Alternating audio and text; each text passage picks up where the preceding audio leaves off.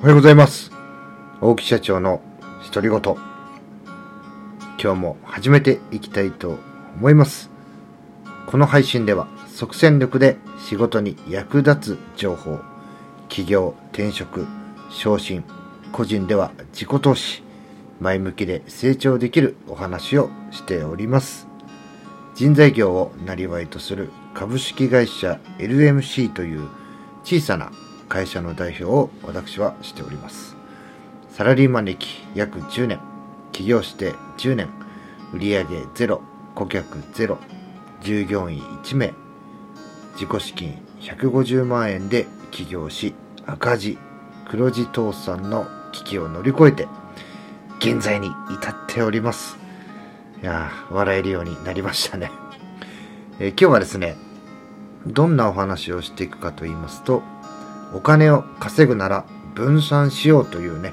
話をしていきたいと思います。まあ、大儲けより大損の回避、続けることが大事で、継続は力なり。これはですね、えー装飾系投資家ロックさん、ヒマラヤとかね、スタンド FM とか YouTube とか、有名なロックさんですね、の著書、超臆病者のための株の教科書の一節にもね、えー書いてあることです。さらにね、分散投資という言葉がね、えー出てきたりします。まあ、小さなね、会社の事業もね、同じことが言えるんじゃないかなというふうに思います。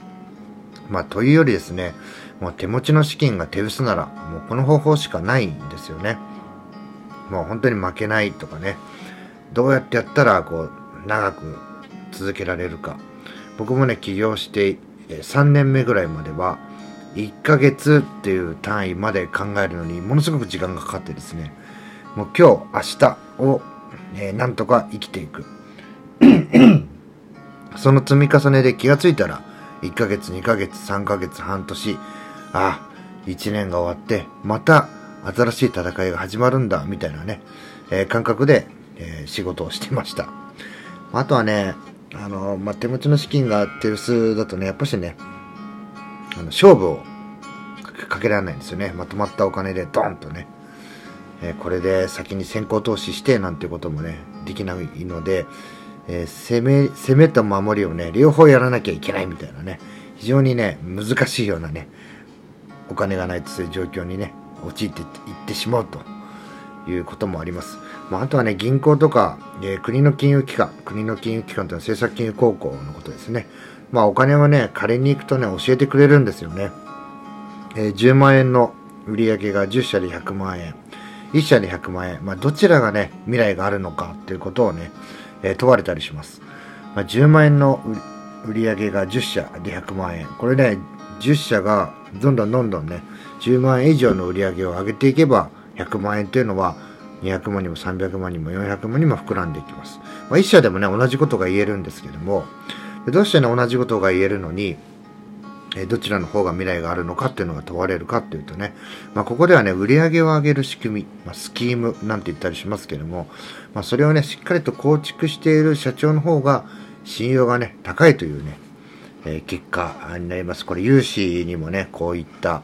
スキームを持ってるかどうかっていうのがね、非常にね、重要だったりします。まあ、ごちゃごちゃと散りばめられているものを結集させると、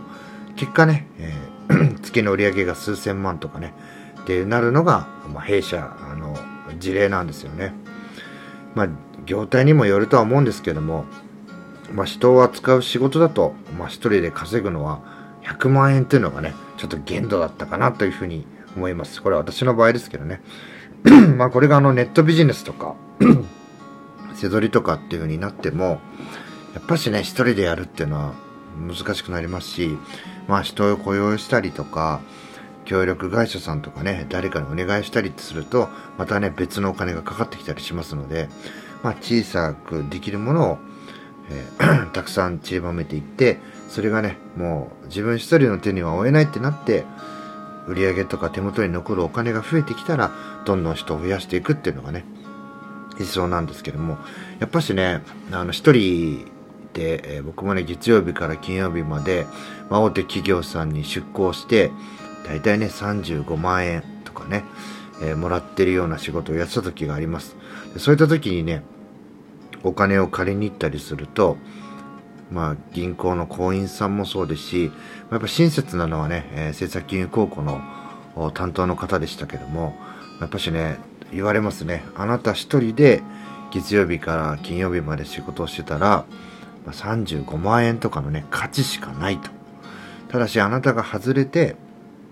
会社全体のことを考えたりとか、あなたが仕事を取っていって誰かにやらしたりってことをやっていったら、200万とか300万とかのね、売り上げになってるじゃないですかと。まあ、どちらがね、えー、いいのかと。やっぱし、えー、後者あなたが外れて、そういったスキームを作っていく方が、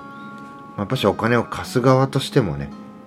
あ、この人、この社長さんは、こうやってどんどんどんどんね、えー、今はちっちゃいかもしれないけども、間口を広げていって、またね、10万が10社で、1社ね、契約を切られたところで、残りまだ90万ありますよね。まあ、1社で100万円ってなってね、そこに頼ってると、まあ今ね、コロナ禍ってこともありますから、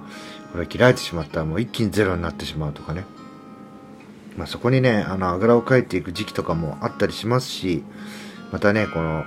10社10万円で始めていこうってね、5社ぐらいから、6社目ぐらいからね、一気にね、ボーンとね、大きな仕事が入ってきて、もうそれどこじゃねえよみたいなね、風にね、こう偏ってしまったりもするんですけども、やっぱしね、理想はね、そういうスキーム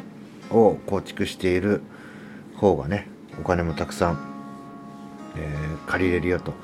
一社、僕がね、えー、月金で働いてて35万円ぐらいしかもらえなくて、まあ、他の事業をね、ちょっと社員に任せてるっていう時は、まあ、大体融資受けに行っても、評価額っていうのがあってですね、まあ、うちがね、例えば500万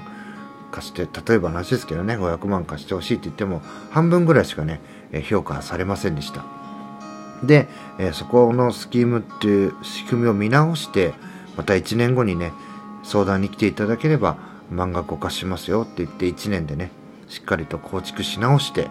で、え、申請しにしたらちゃんとね、じゃあ、あの、しっかりとそういう成果も出てるんで、満額お貸しましょうと。もちろん成果が出てるってことが大事なんですけども、まあ、そういうふうにしてね、評価されるんだなっていうことをね、えー、創業当初教えていただいたものでございます。まあね、代表者、まあ、会社の代表1名と従業員3人で、こうネットビジネス以外でですね、月に1億円以上稼ぐ業態なんかもありますので、まあ、このようにしてね、1社の売り上げはもう大したことがなくても、まあ、複数合わせれば何千万何億というのがね、非常に理想なんじゃないかなというふうに思います。え今日はですね、えー、まあお、お金を稼ぐなら分散しようというね、お話をさせていただきました。最後まで聞いていただきありがとうございます。また次の配信でお会いしましょう。さよなら。